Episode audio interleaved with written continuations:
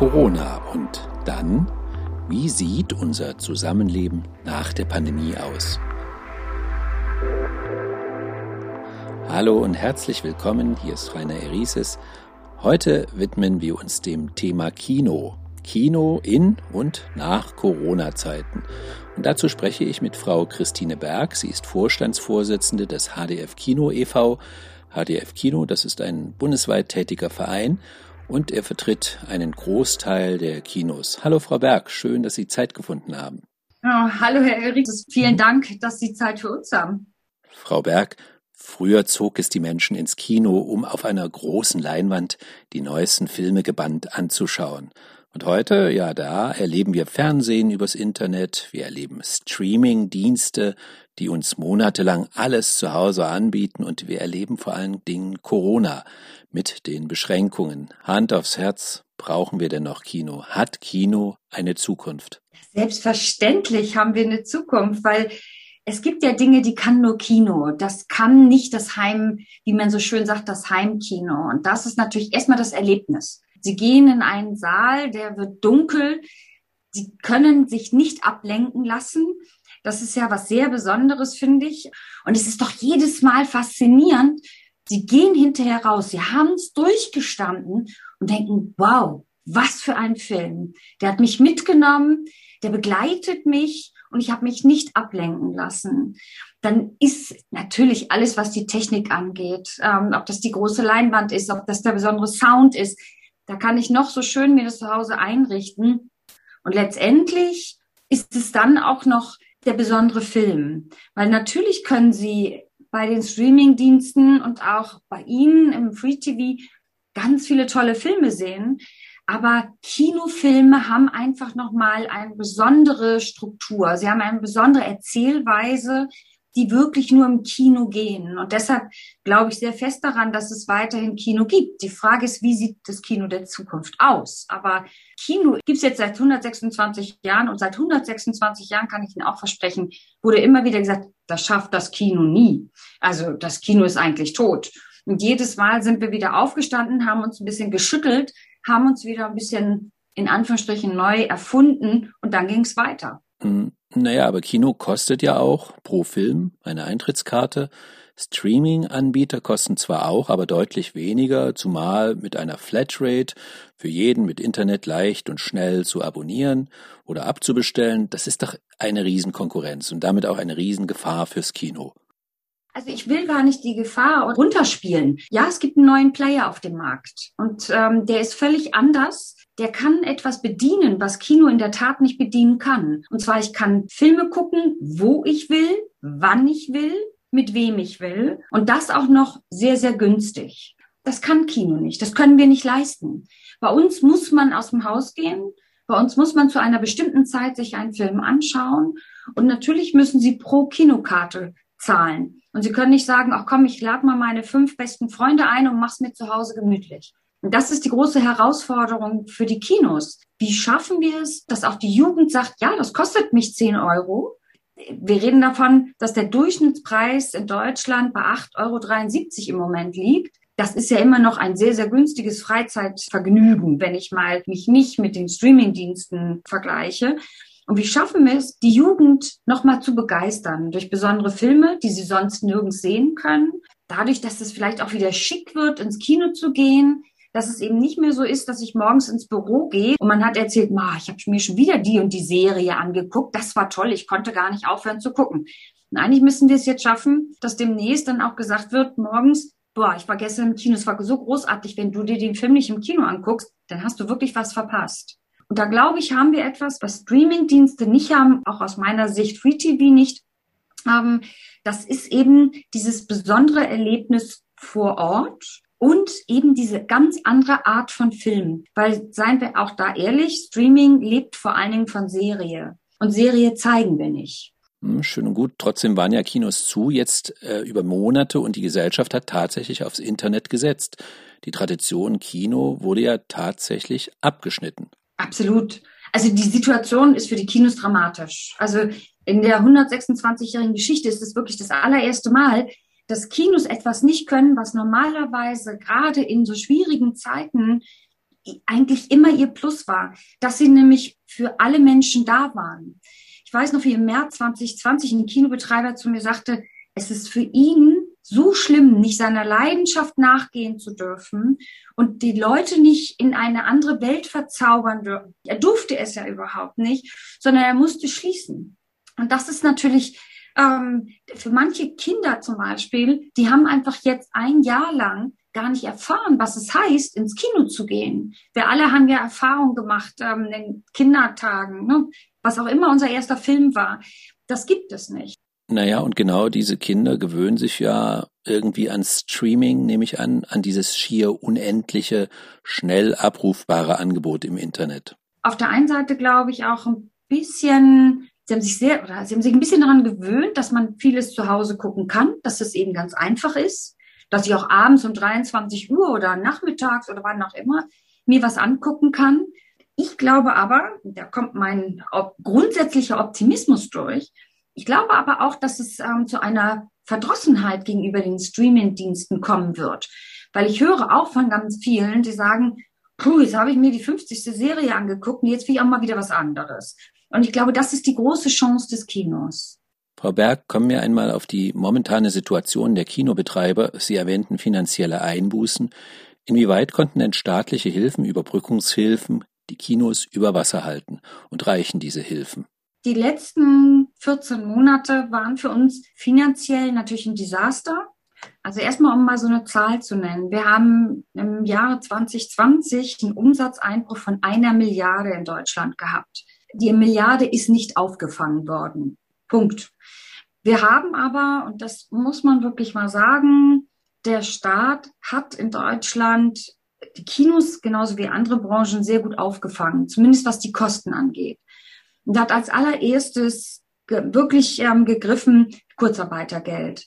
Das ist ja, da werden wir ja beneidet in, in der ganzen Welt, weil es hat halt schnell gegriffen, es wurde einfach erleichtert, angehoben und dadurch konnten wir zumindest unsere Leute halten. Dann gab es eben die Soforthilfen, dann gab es die Überbrückungshilfen, dann gab es die November- und Dezemberhilfen. So konnten zumindest die Kosten, die ja trotzdem laufen, sie haben trotzdem Miete, sie haben trotzdem Strom, Sie haben den Hausmeister, der da sein muss. Also es ist ja nicht so, dass man mal eben runterfährt und keine Kosten hat. Die konnten weitestgehend tatsächlich aufgefangen werden. Also insofern, ja, wir stehen nicht vor dem Aus. Das ähm, ist abgefedert worden. Aber wir brauchen überhaupt nicht drüber reden. Äh, wenn wir Glück haben, sind viele mit plus minus null rausgegangen. Aber das ist auch nicht bei allen so. Gerade die großen Kinos haben schwer gelitten. Wenn ich zum Beispiel mir Cinemax, Cinestar, Kinopolis, UCI angucke, die ja bis zu 53 verschiedene Standorte haben, die sind oft durchs Raster gefallen und mussten wirklich Kredite aufnehmen, die ja auch zurückgezahlt werden müssen. Sie sprachen von den großen Kinos, den bekannten Kinoketten in Deutschland. Kurz zum Verständnis, Sie vertreten nicht nur diese, oder?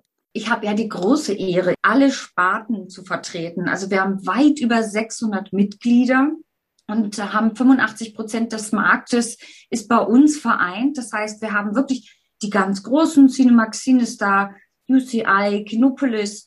Ähm, wir haben aber auch den normalen Familienbetrieb, der vor Ort ist, der auch nur ein Kino hat mit zehn Sälen, mit einem Saal. Wir haben sehr, sehr viele Kinos in der Fläche. Die sind alle bei uns vertreten.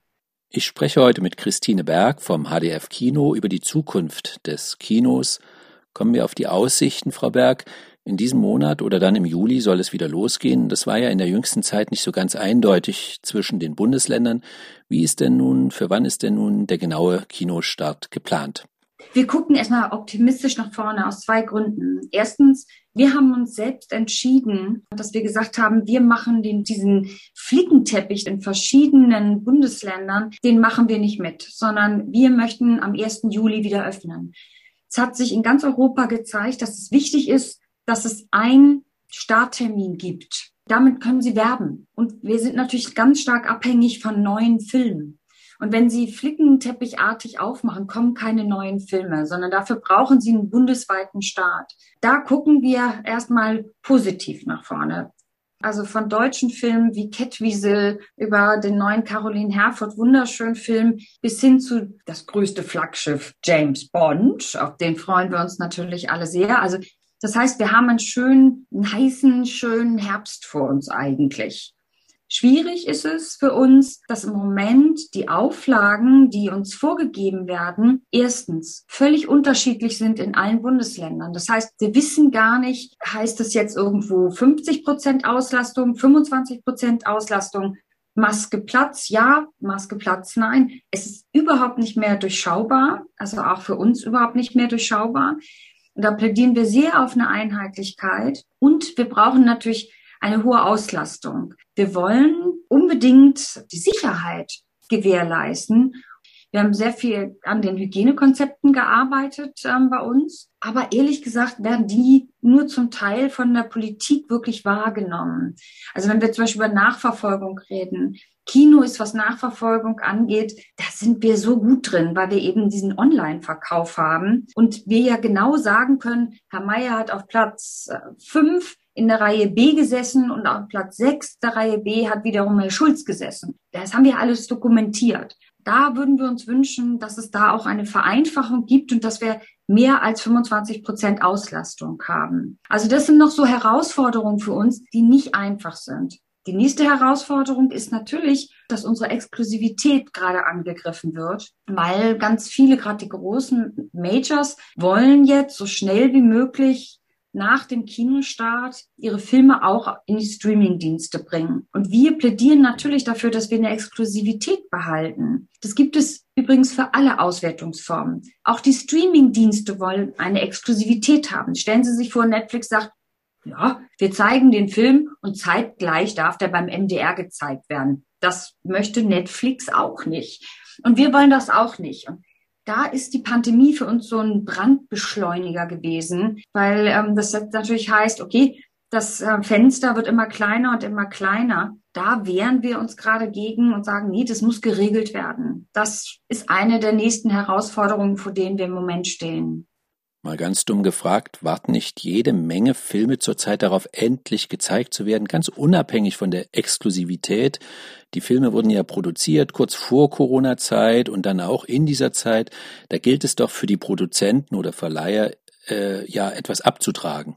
Naja, ich sag mal so, das ist ja ein sehr komplexes Thema. Man muss auf der einen Seite sehen, was ist mit den Filmen, die tatsächlich in diese Pandemie reingeraten sind und die eben auch keine Chance hatten, im Kino gezeigt zu werden. Das ist der eine Block. Der hört ja in dem Moment auf, wo wir wieder aufmachen. Dann gibt es mit Sicherheit in Zukunft Filme und da müssen wir als Filmbranche auch die, ich nenne das jetzt mal die Chance nutzen und schon nochmal sehr genau hingucken, welcher Film ist denn wirklich fürs Kino gemacht und welcher ist vielleicht tatsächlich nicht fürs Kino gemacht. Und welcher sollte tatsächlich sofort, ob jetzt im Streaming oder im Free TV gezeigt werden. Ich glaube, das ist eine, das ist ein ganz großes Thema wird das werden, weil auch jetzt kommt natürlich nochmal zum Tragen, das hatten wir die letzten Jahre auch schon als Herausforderung. Wir haben zu viele Filme. Wir bringen alleine an deutschen Filmen jedes Jahr 230 Filme raus.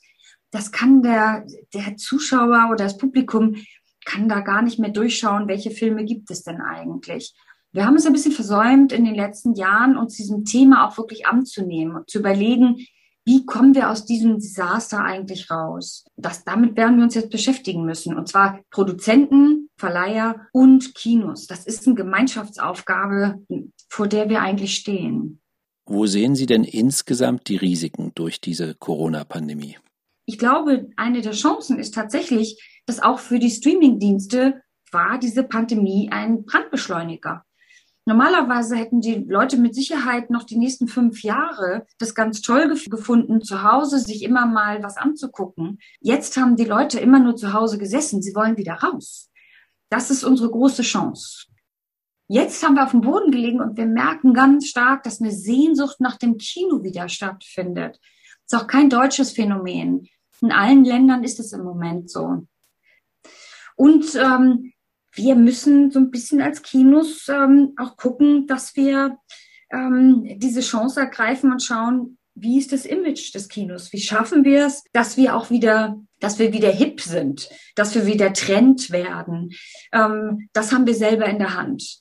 Wir müssen die Filme, die wir haben, die ganz besonders sind, noch mal besser bewerben. Und ich sage mal, bei der digitalen Kundenansprache ist auch noch Luft nach oben. Also da sollten wir auch von den Streamern alle lernen, ähm, dass wir tatsächlich unsere Kunden noch mal besser ansprechen, als wir es bisher gemacht haben. Ja, gibt es denn Daten darüber, wer, also welches Alter ins Kino geht? Ist das überhaupt noch irgendetwas für die Jugend? Also es gibt ja schon ganz klare Studien, die, die besagen, dass äh, unser Publikum wird älter. Wir haben die Jugend in der Tat in den letzten Jahren, ich glaube die letzten zehn Jahren, nicht mehr so gut abgeholt wie früher. Da müssen wir ran. Wir müssen das Thema aufnehmen und wir müssen schauen, wie wir denn tatsächlich das junge Publikum ein bisschen mehr bekommen. Wir glauben allerdings, dass da schon die Arbeit in der Schule anfängt. Ich verstehe bis heute nicht, warum wir nicht viel mehr, auch was Filmbildung in Schulen, warum wir da nicht viel mehr machen. Weil da fängt es ja eigentlich an zu verstehen, was macht ein Kinofilm aus? Was macht ihn so besonders aus? Was kann ich lernen aus einem Kinofilm? Ähm, und da glauben wir, müssen wir ansetzen. Und dann müssen wir tatsächlich gucken, was will die Jugend? Außer jederzeit alles sehen zu können, da wo er will. Aber was wollen die, auch wenn sie ins Kino gehen? Was ist deren Be Begehr? Wir haben zum Beispiel festgestellt, dass die Jugend findet das auch ganz toll, wenn sie in ein Kino gehen können, wo sie alles online buchen können und auch ihr Popcorn schon vorab bestellen können. Und am besten gehen sie ins Kino rein und müssen auch mit niemandem mehr reden, sondern machen alles nur noch über Flat Screens und setzen sich dann rein und haben dann die beste Soundanlage, die es gibt auf der Welt. Frau Berg, Sie glauben stark an den Film im Kino. Äh, welche Konzepte gibt es denn für die Zukunft, um Publikum an Kino, etwa für Veranstaltungen, auch anders zu binden? Wir glauben, dass auch Eventkino äh, mit Sicherheit eine Zukunft sein wird. Das hat sich schon angebahnt die letzten Jahre, jetzt gerade beim älteren Publikum. Ganz viele Kinos haben ja schon Opern angeboten, Live-Opern zum Beispiel oder Theaterstücke. Das wird mit Sicherheit ein Trend sein, der sich verstärken wird. Ganz oft ist Kino die einzige Möglichkeit, überhaupt Kultur wahrnehmen zu dürfen. Und da appellieren wir auch sehr stark an die Politik, dass wir das nicht verlieren. Weil das ist ja auch etwas, wo ich mich reflektieren kann, wo ich etwas anderes erleben kann. Ganz viele Kinos bieten ja auch zum Beispiel einen Film an mit hinterher einer Diskussion. Ne? Oder laden Leute ein, die aus dem Film, ob es jetzt Schauspieler sind, Regisseurinnen sind. Und da kann ich mich hinterher auseinandersetzen mit dem Film. Ne? Oder sie bieten Reihen an, Festivals. Und wir glauben, dass das ganz, ganz wichtig ist. Da ist natürlich Kino eine Möglichkeit, tatsächlich Leute aufzuklären. Und deshalb glauben wir nicht, dass Kino in der Fläche sterben wird. Okay, damit sind wir bereits am Ende. Zum Schluss vielleicht, wie kann es anders sein, kurz etwas zum neuen James Bond vielleicht. Sagen Sie bitte, warum wurde der denn immer wieder verschoben? Dieser Film ist doch längst produziert und wurde meines Wissens auch öfters mal angekündigt, aber noch nicht im Kino gezeigt. Warum eigentlich nicht? Da gibt es zwei, zwei Dinge. Erstens, Kino veredelt immer einen Film. Immer.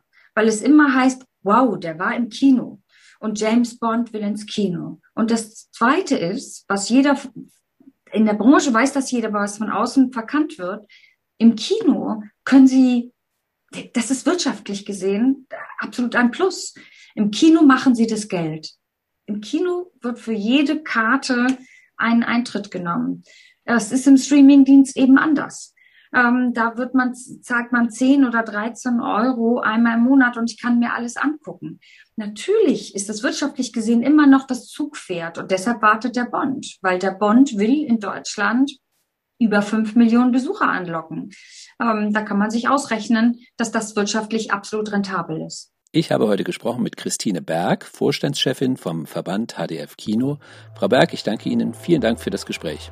Ja, vielen Dank. Ich danke Ihnen. Und gehen Sie bald ins Kino. Und Ihnen auch vielen Dank fürs Zuhören. Das war's für diese Woche. In der nächsten Woche gibt es den nächsten Podcast Corona und dann machen Sie es gut. Auf Wiederhören.